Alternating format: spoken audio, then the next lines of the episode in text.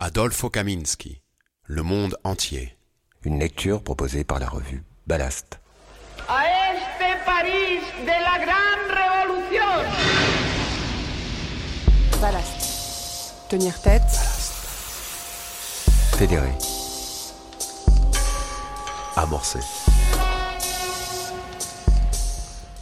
Un beau matin, la police française est arrivée. On a ramassé tout le monde, moi compris, et Drancy à nouveau. Mais eux ont tout de suite été déportés. Et ensuite, ça a été le four. Nous raconte Adolfo Kaminski après nous avoir ouvert les portes de son appartement. Le jeune homme, enfant de parents exilés, travaillait alors pour la résistance comme faussaire. La guerre achevée, le photographe prolongea cet engagement jusqu'au début des années 1970, aux côtés d'indépendantistes algériens, de dissidents antifascistes, d'activistes sud-africains. Tout ça, personne ne l'aurait probablement jamais su si sa fille n'avait pas insisté pour recueillir sa parole et la rendre publique en 2009, dans un ouvrage biographique. C'est ce livre qui nous a conduits jusqu'à lui. Un texte de Assina Meshaï, élu par Mélanie Simon Franza et Cyril Choupas. Quand on lui demande de ses nouvelles, Adolfo Kaminski répond avec un sourire. Oh, vous savez, on ne rajeunit pas. L'œil gauche est vif, le droit éteint. L'homme a les yeux noirs, la photoproduit chimique utilisée pour ses travaux de faussaire. Ils étaient verts avant, mais les produits que j'utilisais pour sauver les gens les ont assombris. Précise-t-il. C'était Paris, en 1943. Rester éveillé, ne pas céder au sommeil, surtout pas. Les vapeurs des produits engourdissent. La cadence est infernale dans le petit laboratoire clandestin du mouvement de résistance de la 6e EIF, 17 de la rue des Saints-Pères. Adolfo Kaminski a tout juste 18 ans, l'âge de l'intranquillité, pas celui de l'insouciance dans ce Paris occupé. Marc Hamon, dont le nom de code est Pingouin, vient de lui passer une commande de faux papiers pour plus de 300 enfants français de confession juive. Ce membre de l'EIF a recruté Adolfo Kaminski pour ses talents de chimiste dans ce laboratoire clandestin. Une rafle visant dix maisons dans la région parisienne est prévue par la police de Pétain. Il faut de tout carte d'alimentation, certificat de baptême, acte de naissance, laissez-passer collectif. Et le délai est très court trois jours. Alors, tout le laboratoire s'attelle à la tâche, le souffle coupé à l'idée de ne pas y arriver. Les papiers s'enchaînent dans cet atelier dont la jeunesse des membres étonne encore aujourd'hui. Adolfo se souvient des camarades avec qui il travaillait. Le plus âgé avait 24 ans, moi 18. Leur travail était de convoyer les enfants vers les caches, à travers les frontières aussi, vers l'Espagne, vers la Suisse. Ils ont fait du très bon travail. C'était une mission pour laquelle il fallait d'abord des papiers. Ces papiers servaient ensuite à, à sauver des milliers d'enfants. Il faut être délicat. S'agit pas seulement de tout fournir en temps et en heure. Les papiers doivent être parfaits. Un défaut, et c'est la mort assurée pour ceux à qui ils sont destinés. Adolfo contrôle sans cesse, au bord de l'épuisement, de la syncope. Il l'a résumé ainsi. S'il s'endort une heure, c'est trente vies de perdues. Alors, quand la fatigue le prend, Adolfo marche et se gifle pour se réveiller. Qui sauve une vie, sauve le monde entier. Jure à la fois le Talmud et le Coran. Enfant juif, résistant, mais aussi survivant des camps, félaga algérien, militant anti-franquiste, anti-Salazar, anti-apartheid. Leur survie est suspendue au faux papier qu'Adolfo Kaminski a confectionné dans ses ateliers clandestins. Aujourd'hui, à 91 ans, il a derrière lui une vie presque entièrement consacrée à sauver les autres. En plein hiver, nous rendons visite à son épouse et à sa fille. Un petit appartement lumineux et moderne, très humble, dans le Paris chic. Le vieil appareil photo en bois avec soufflet trône dans le salon. Regardez, je l'ai acheté dans les années 40. Eh, mais il marche encore. Sur les murs, des clichés d'un Paris d'un autre temps. Un libraire et ses chats, un couple sous la pluie, une ruelle vide, la nuit. Quelques cinquante mille autres dorment dans ses archives. Adolfo nous entraîne dans son atelier. Une pièce de cinq ou six mètres carrés. Une seule personne peut s'y tenir. Elle sert de chambre de développement. Ce jour-là, nous avons rencontré un mensch.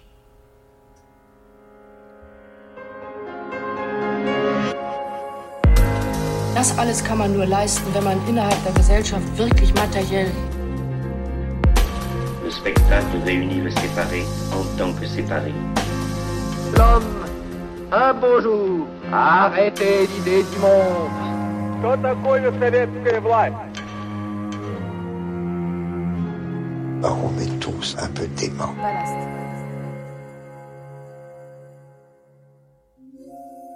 Un homme. Né en Argentine le 1er octobre 1925, de parents juifs, russes. Son état civil tient en peu de mots, qui ne disent rien du Moudjahid qu'il fut plus tard, ni du père, du grand-père, du mari de la lumineuse Leila qu'il est désormais. Ils ne disent pas non plus qu'Adolfo Kaminski était résistant, spécialisé dans la fabrication de faux papiers pour laquelle il refusa toujours d'être payé. J'aimerais être reconnu en tant que photographe et, et artiste. Ainsi j'aurais quelque chose à, à laisser à mes enfants, car nous vivons sur la retraite de mon épouse. L'homme parle doucement, lentement. Il donne ainsi corps et mots à sa vie tumultueuse.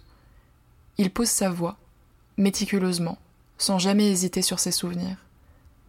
Ils sont là, présents, de façon évidente.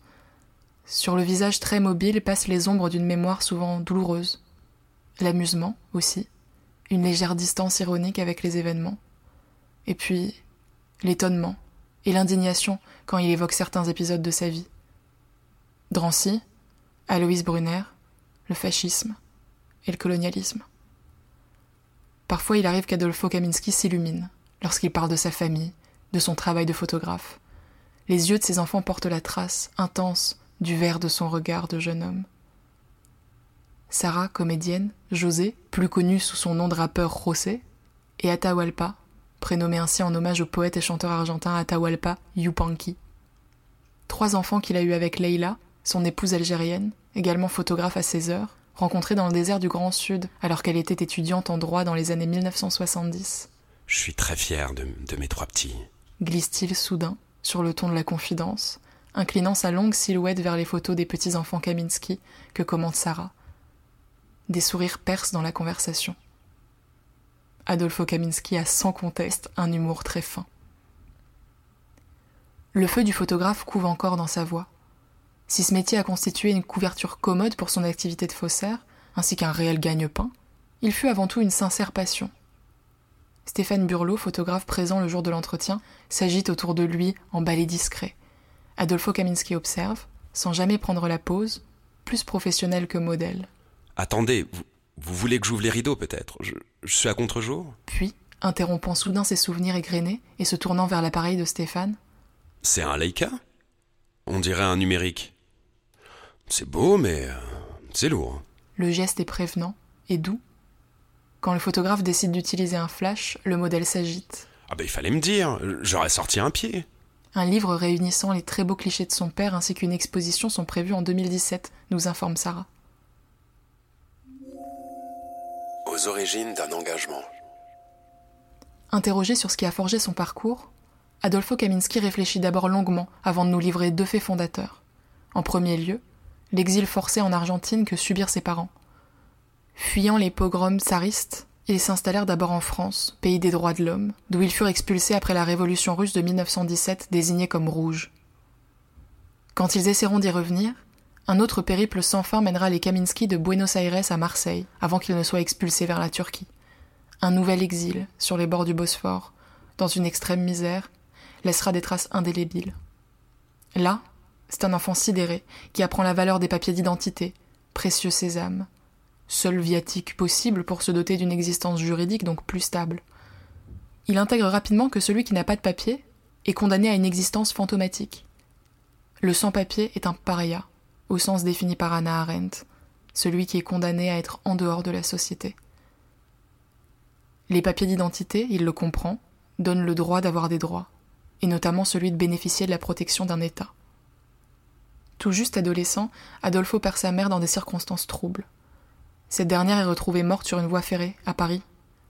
On annonce à la famille qu'elle serait tombée d'un train en marche. Pourtant, des années après, Adolfo s'interroge encore sur cette mort. Sa mère s'était en effet rendue dans la capitale afin d'avertir son frère, Léon, qu'il était recherché par la Gestapo. Autre événement pilier pour Adolfo, son internement à Drancy. Au cours de l'été 1943, toute la famille, qui vit alors en Normandie, est arrêtée. Dans le train en route vers le camp, le frère aîné d'Adolfo, Paul, a la présence d'esprit d'écrire plusieurs lettres à l'intention du consul d'Argentine, en précisant les noms de chacun d'entre eux, réclamant la protection du pays au nom de leur citoyenneté. Il sème ses courriers tout au long du voyage, dans l'espoir que quelqu'un les trouve et les poste. Espoir d'un geste de solidarité anonyme qui se produira effectivement. À Drancy, on sélectionne les gens pour aller travailler en Allemagne, c'est du moins ce qu'on leur dit. J'ai été très marqué par mon internement. On nous disait que des enfants, des, bébés, partaient en Allemagne pour y être employés. J'ai même vu une femme de 104 ans sur un brancard, dont on disait qu'elle allait travailler là-bas. On prenait les gens pour des imbéciles. Depuis 1942, on savait. Mon père avait reçu des anciens du Bund, des Allemands qui fuyaient le nazisme. Il lui avait raconté ce qui s'y passait, c'est-à-dire les, les chambres à gaz et les expériences médicales sur les internés. Radio Londres, dès 42, avait diffusé des messages à ce sujet. Et ensuite, on n'en a plus parlé. Mais c'était connu et, et, reconnu. Le directeur du camp, c'est Aloïs Brunner, l'un des maîtres d'œuvre les plus acharnés de l'extermination des Juifs d'Europe, notamment en France. Ce responsable nazi, qui aimait à inspecter les prisonniers sur lesquels il avait droit d'enfer ou de mort, s'arrête alors devant le jeune Adolfo. Ce dernier soutient son regard sans ciller. Il avait l'habitude que les gens plient devant lui. Mais pour moi, ce n'était pas possible. Et il n'y avait aucune raison. Je n'avais pas à baisser la tête. Et je le regardais, droit dans les yeux. Dit-il, avec une indignation intacte plus de soixante-dix ans plus tard. C'est alors que l'une des lettres de Paul arrive à destination. Le consulat d'Argentine intervient et les Kaminski sont libérés au bout de trois mois. Ils sont à Paris, sans argent, soumis aux lois anti-juives qui plombent le quotidien déjà gris. Puis, un beau matin, la police française est arrivée. Elle a ramassé tout le monde, moi avec. Et c'était Drancy à nouveau. Pour mon cas, on a dit que c'était une erreur, et on m'a relâché. Mais les ressortissants argentins, eux, ils ont été arrêtés, car à ce moment-là, les relations diplomatiques avec l'Argentine étaient rompues. J'ai eu de la chance d'avoir été libéré pour la seconde fois, à quelques heures près. Suite à un cafouillage administratif, les Kaminski sont à nouveau relâchés. J'ai survécu au camp de Drancy. J'y ai passé trois mois et j'ai vu déporter des milliers de personnes. C'est assez culpabilisant quand, quand tout le monde a disparu, d'être celui qui reste. Tout l'engagement d'Adolfo tient dans ce assez culpabilisant sur lequel il ne s'attarde pas. Une fois à Paris, la famille se disperse. Un authentique faussaire.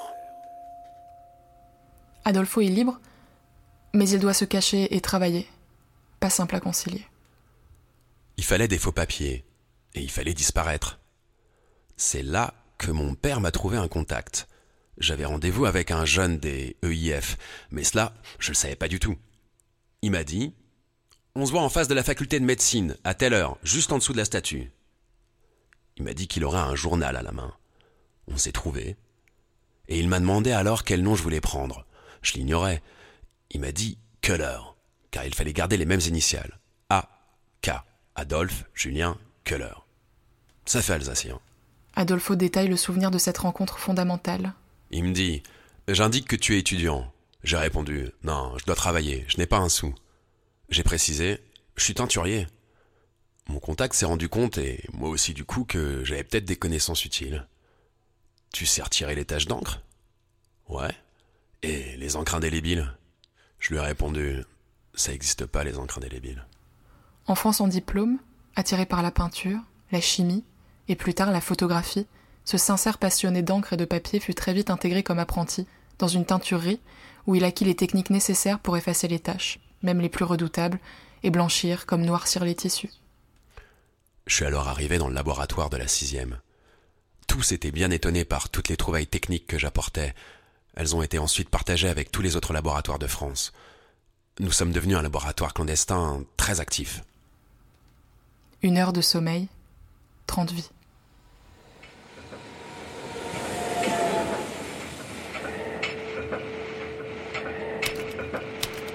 Je suis dans un de ces jours où je n'ai jamais eu d'avenir. Je crois qu'il y a un plaisir intrinsèque au savoir, comme disent les gens savants. Ballast.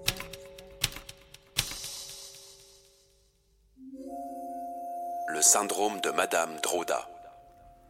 Et puis, il y a Madame Droda, rue Oberkampf, une Française juive persuadée que jamais la France ne les livrera, elle et ses quatre enfants, à l'occupant nazi. Quand Adolfo Kaminski, ombre qui se glisse dans la nuit, vient l'avertir d'une rafle prochaine par la police française et lui proposer des faux papiers, Madame Droda s'en irrite presque. N'est-elle pas française depuis plusieurs générations? N'est-elle pas une personne honnête?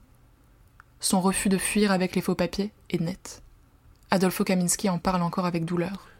Sous l'occupation, il y avait la police de Pétain. Cette femme ne se rendait pas compte qu'il s'agissait de collaboration. Pétain a fait tout ce que les Allemands ont voulu. Elle considérait qu'elle était une citoyenne du pays, qu'elle n'avait rien fait de mal. Il se raidit un peu plus, hoche la tête et murmure. Elle ne se rendait pas compte. Cette mère et ses quatre enfants, morts d'avoir cru en la France de Pétain, ceux-là ont hanté sa mémoire. Il n'en dit pas plus, laissant planer alors un long silence. Le juif athée qu'il est accorde une place à l'injonction biblique du Zakor. Souviens-toi. Il conclut simplement après avoir relaté ce drame. Je leur ai fait une place dans mes souvenirs. Les juifs français étaient dans le piège du maréchal Pétain. Ils étaient français, ils étaient en règle, ils avaient fait la guerre ou leur service militaire. Ils ne se rendaient pas compte, jusqu'au bout. Ils pensaient y échapper. Il se souvient particulièrement d'anciens officiers de la Première Guerre mondiale, internés comme lui dans le camp de Drancy. Bardés de médailles obtenues pour la France, ces militaires étaient tous juifs. Tous croyaient que le héros de Verdun, leur héros, le maréchal Pétain, leur serait loyal. J'ai été interné dans un camp avec des officiers de la guerre de 14, hautement gradés, des grands blessés. Tous ces officiers disaient du maréchal Pétain que c'était leur maréchal, qu'il ne leur ferait jamais de mal. Mais un beau matin, la police française est arrivée. On a ramassé tout le monde, moi compris, et Drancy à nouveau. Mais eux ont tout de suite été déportés. Et ensuite, ça a été le four. Court silence, puis. Pétain a fait tout ce que les Allemands ont voulu. Silence à nouveau. Très long cette fois. Du bon sens. Quels sont donc les ressorts, politiques, philosophiques ou éthiques, de cet homme qui a risqué sa vie sans rien attendre en retour pour sauver celle des autres? Dans quelle force a-t-il puisé pour accepter de se ruiner les yeux, la santé, devoir longtemps mettre de côté sa vie sentimentale comme ses aspirations artistiques? Dans les idées marxistes de son père, peut-être? Ce juif russe exilé en Argentine, pigiste pour le journal du Bund? Ce père trop juif pour les Russes, trop rouge pour la France, qui aura connu une vie d'expulsion. Tous les enfants Kaminski naîtront à Buenos Aires, acquérant ainsi la nationalité argentine, qui les sauvera un temps sous l'occupation. Quand on interroge Adolfo sur les conceptions politiques qui auraient pu être à l'origine de son abnégation, il n'évoque aucune grande théorie, seulement du bon sens. Je connaissais les idées de mon père, mais elles ne m'ont pas particulièrement influencé. La religion aurait-elle joué un rôle? C'était une éducation totalement laïque. Nous n'avions pas de religion.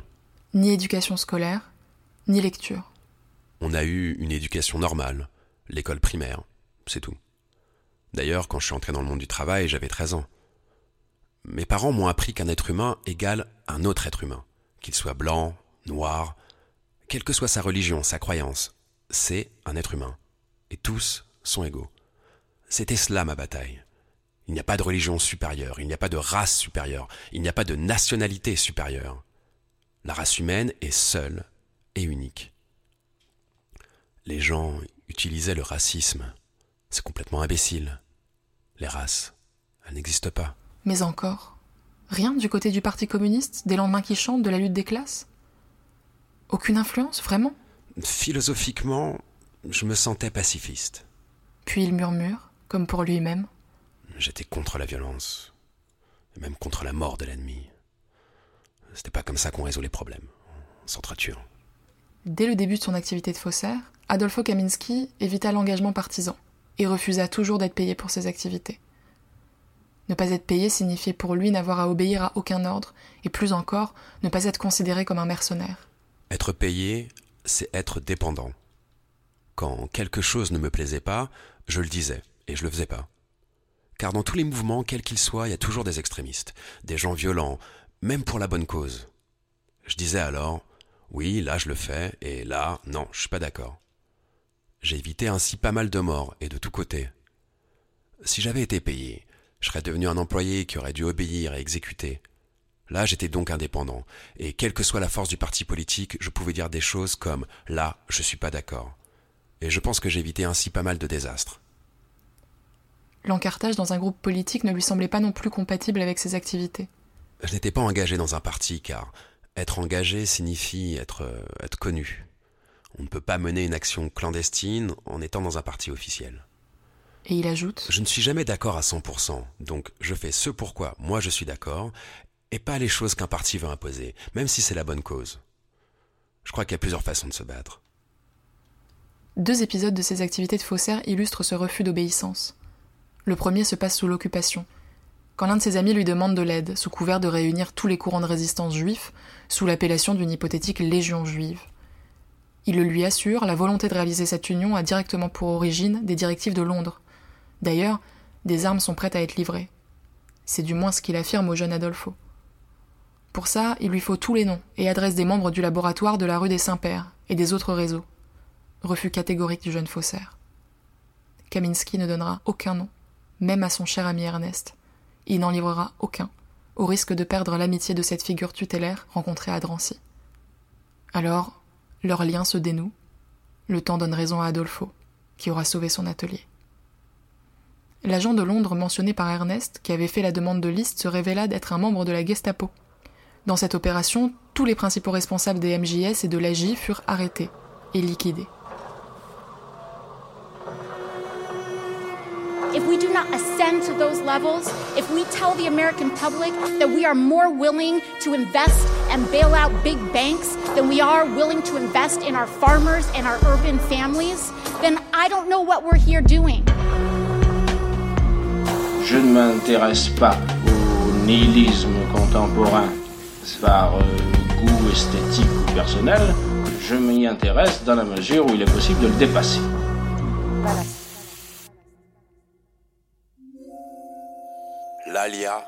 Des rescapés des camps. Après la guerre, le jeune homme refuse de reprendre ses activités. Terminer les bains de chimie, les nuits complètes à veiller, l'heure est à parcourir Paris, sa chambre de bois sous le bras, à prendre des clichés d'une ville, certes libre, mais encore endolorie et vide. C'est à cette période qu'il est approché par un ancien membre de l'armée juive qui lui demande, de nouveau, de produire de faux papiers pour les rescapés juifs laissés à l'abandon, et pour ceux citoyens vendus par les pays européens qui les ont livrés, sans état d'âme, aux nazis. Se posait désormais pour eux cette question où aller? Adolfo Kaminski reprend ses activités de faussaire afin d'aider les rescapés des camps à émigrer vers la Palestine. D'abord réticent, il finit par accepter après s'être brièvement rendu en Allemagne pour constater par lui-même le sort de ces rescapés. Là, aux abords d'un camp, il voit des hordes d'enfants totalement laissés à l'abandon, errant dans les bois. Aujourd'hui, il se souvient encore de ces gens qui y vivaient, présence fantomatique aux vêtements rayés, attendant un visa pour la Palestine. Adolfo nous raconte cette visite dans ce camp libéré qui l'a tant marqué. Il n'avait nulle part où aller. Il ne voulait plus retourner en Pologne, ni en Allemagne, car ils avaient été trahis. La Palestine était sous protectorat britannique, et seul un très petit nombre avait le droit d'y aller par année. Ces gens-là étaient restés dans les camps. Ils étaient plus maltraités, ils étaient mieux nourris, mais ils mouraient quand même, dans la misère. C'étaient des Polonais, des Français. Tous ces gens ne voulaient plus être étrangers dans leur pays. En Palestine, les deux communautés vivaient encore en paix, les Juifs et les Arabes. Ils cohabitaient. Cela aurait pu continuer ainsi, c'était très bien.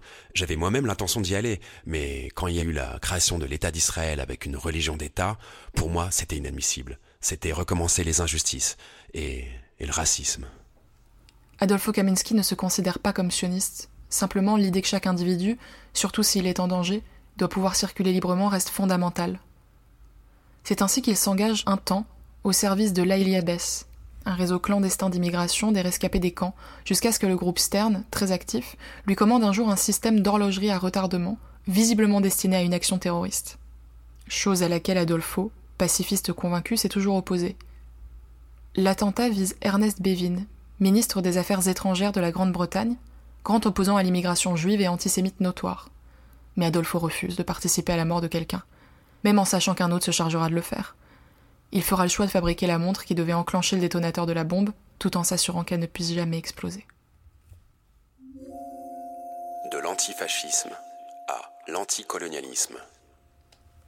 Sans son engagement pour les Algériens, le récit de la vie d'Adolfo Kaminski serait incomplet. Le faussaire a en effet été membre des réseaux Curiel et Jensen, qui aidèrent à la lutte pour l'indépendance de l'Algérie. Là encore, il se révolte contre le racisme et l'injustice. Le sort des Algériens de métropole, victimes de discrimination et humiliation publique, lui est insupportable. Toutes ces guerres, y compris la guerre d'Algérie, c'était des guerres inutiles. Pour l'Algérie, la décolonisation était irréversible. Donc, il fallait qu'il y ait le moins de morts des deux côtés. Je ne me suis pas battu pour les Algériens contre les Français. C'était pour qu'ils ne s'entretuent pas et vivent en paix. C'était cela ma bataille. Il se met à nouveau à fabriquer des faux papiers et participe à un projet rocambolesque, d'inonder la France de fausses monnaies si le pays devait refuser d'ouvrir les négociations. Mais les accords d'Évian sont signés, et l'énorme quantité de fausses monnaies brûle en un grand feu de joie. Si la suite le désenchante, révolté qu'il est par les luttes fratricides entre les Algériens devenus souverains, il demeure fier d'avoir contribué à ce combat. Je suis un ancien moudjahid pour l'Algérie. Puis il se redresse légèrement. On m'invite souvent là-bas. C'est ce pays où il vivra une dizaine d'années, dans la décennie 1970, pour y fonder une famille. Et là encore, ses connaissances en chimie se révèlent précieuses. J'ai créé en Algérie un laboratoire spécialisé pour aider les ouvriers à déterminer les travaux dangereux et leur apprendre à se protéger. On m'a bombardé ingénieur en hygiène et sécurité. C'était mon titre. Qu'Israël ne soit pas devenu un pays mixte et qu'une religion d'État soit la règle lui cause alors une grande désillusion. En tant qu'athée convaincu, Adolfo Kaminski n'entend plus faire son aïla. Ce qui l'intéresse, c'est la perspective d'un pays solidaire, collectiviste et surtout laïque. Utopiste? Oui, en, en un sens, je suis et reste utopiste. Pour moi, l'égalité absolue doit être la seule base. Reconnaît-il. D'autres causes suivront, des luttes de libération sud-américaine à celles menées contre le Portugal de Salazar, l'Espagne de Franco, la Grèce des colonels contre l'apartheid et en soutien à l'ANC, mission qui sera pour lui la dernière, sa clandestinité lui étant moins évidente à garantir. De faux papiers, encore, toujours, des causes à soutenir, à aider, avec la paix en ligne de mire. Et aujourd'hui, pour quelle cause s'engagerait-il? Des causes? Il y en a des milliers. Il y a aujourd'hui tous ces gens qui fuient leur pays en guerre, mais ce n'est pas possible. Cela a pris des proportions qui ne devraient pas exister. Et puis le monde actuel, où tout devient immatériel, papier d'identité comme argent, l'indiffère. On peut toujours falsifier des papiers. Mais c'est un autre monde. Il y a les gens qui traquent les cartes bancaires, qui arrivent à sortir de l'argent d'autres personnes par Internet. Je ne connais pas ce monde, et il ne m'intéresse pas. Quand on évoque avec lui les bases de données qui recensent les noms de tant de personnes sous prétexte de sécurité, il hausse légèrement les épaules et répond De toute façon, le monde ne change pas. Malheureusement. Ce qui diffère maintenant, ce sont les appellations. C'est tout. Kaminski en convient. Il est difficile de déterminer contre quoi lutter, désormais, dans une société où tout semble dilué et sans élan. Aujourd'hui, on est dans une guerre de l'argent. Les travailleurs sont pressés au maximum. On ne parle que d'emplois supprimés. C'est l'argent avant tout, l'argent pour enrichir les riches. C'est cela la France aujourd'hui. L'argent et les intérêts de quelques-uns. Mais, éternel optimiste, Adolfo tempère. Il y a l'espoir du réveil de la conscience des gens. Moi, je ne peux plus rien faire. S'ils ne se réveillent pas, ils le regretteront. Un faussaire sans papier. Quel paradoxe pour ce faussaire que de s'être retrouvé si souvent sans papier. On pourrait y voir un clin d'œil facétieux de la vie. Au lendemain de la guerre, Adolfo Kaminski est menacé d'une mesure d'éloignement, faute de pouvoir prouver sa nationalité. Il s'en indigne. Et quand il rejoint le réseau de l'Aïnabes, les premiers papiers qu'il fabrique sont pour lui, lui qui a combattu pour la libération d'un pays dans lequel il estime alors désormais avoir toute sa place. Des années plus tard, l'histoire se répète en Algérie quand il souhaite épouser Leïla. Adolfo n'étant pas musulman, le mariage doit être contracté à Genève. Et comme ce mariage n'a pas été enregistré en Algérie, son fils aîné, Atahualpa, sera déclaré au consulat argentin. Ce n'était pas simple. Il l'admet, constamment étonné de ces méandres administratifs qui enferment l'être humain dans des absurdités. Lorsqu'il décide de rentrer en France à la fin des années 80 en raison de la montée de l'islamisme en Algérie, il se heurtera au même écueil. Par ailleurs, la reconnaissance de mon passé par l'État français a pris du temps. Nulle amertume dans sa voix. Un simple constat. Adolfo Kaminski a toujours interrogé son action, avec intransigeance. S'il fallait transgresser la loi pour sauver des gens, il l'a fait, sans état d'âme. Mais il aura toujours été attentif à ce que ses connaissances et son savoir-faire ne servent que des causes qui lui paraissent légitimes. Pour lui, toutes ces actions n'ont été que la suite logique de son engagement dans la résistance. Ses enfants eux-mêmes apprendront sur le tard, et presque par hasard, le passé de leur père. Sa fille, Sarah, lui consacrera un livre basé sur leurs entretiens. Adolfo Kaminski, Une vie de faussaire. En 1944, j'ai compris que la liberté pouvait se gagner par la détermination et la bravoure d'une poignée d'hommes. L'illégalité, tant qu'elle ne bafouait ni l'honneur, ni les valeurs humanistes, était un moyen sérieux et efficace à envisager. À ma façon, et avec les seules armes à ma disposition, celles de connaissances techniques, d'un peu d'ingéniosité et, mes utopies inébranlables, j'ai pendant presque trente ans combattu une réalité trop pénible à observer ou à subir sans rien faire. Je l'ai combattu grâce à la conviction de détenir le pouvoir de modifier le cours des choses, qu'un monde meilleur restait à inventer et, que je pouvais y apporter mon concours. Un monde où plus personne n'aurait besoin d'un faussaire. J'en rêve encore.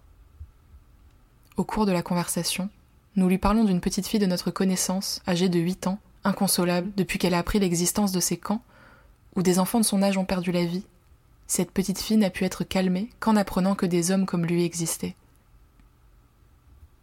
Adolfo, attentif, se tait, sourit de nouveau et dit légèrement Je sers au moins à quelque chose. Retrouvez tous les articles à l'adresse revue-ballast.fr. Vous pouvez également commander ou vous abonner sur le site à la version papier composée uniquement d'articles inédits. La revue est aussi disponible dans votre librairie.